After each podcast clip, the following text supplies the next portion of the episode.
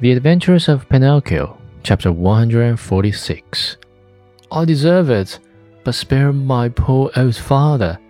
I am going to spare both the father and the son.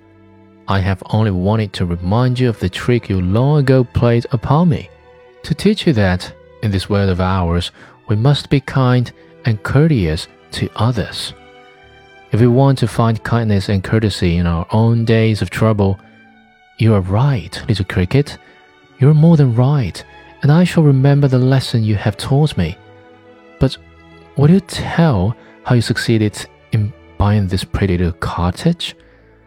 This cottage was given to me yesterday by a little goat with blue hair. And where did the goat go? asked Pinocchio. I don't know. And when will she come back? She will never come back. Yesterday she went away bleeding sadly and it seemed to me she said, Poor Pinocchio, I shall never see him again. The shark must have eaten him by this time. Were those her real words? Then it was she, it was my dear little fairy, cried out Pinocchio, sobbing bitterly.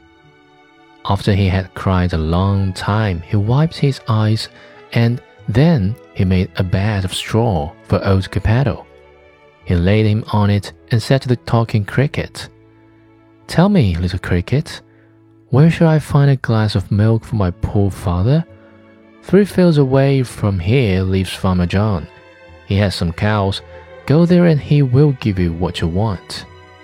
Pinocchio ran all the way to Farmer John's house. The farmer said to him, How much milk do you want? I want a full glass. A full glass cost a penny. First give me the penny. I have no penny, answers Pinocchio, sad and ashamed. Very bad, my marionette, answers the farmer. Very bad. If you have no penny, I have no milk. Too bad, says Pinocchio and started to go. Wait a moment, says Farmer John. Perhaps we can come to terms.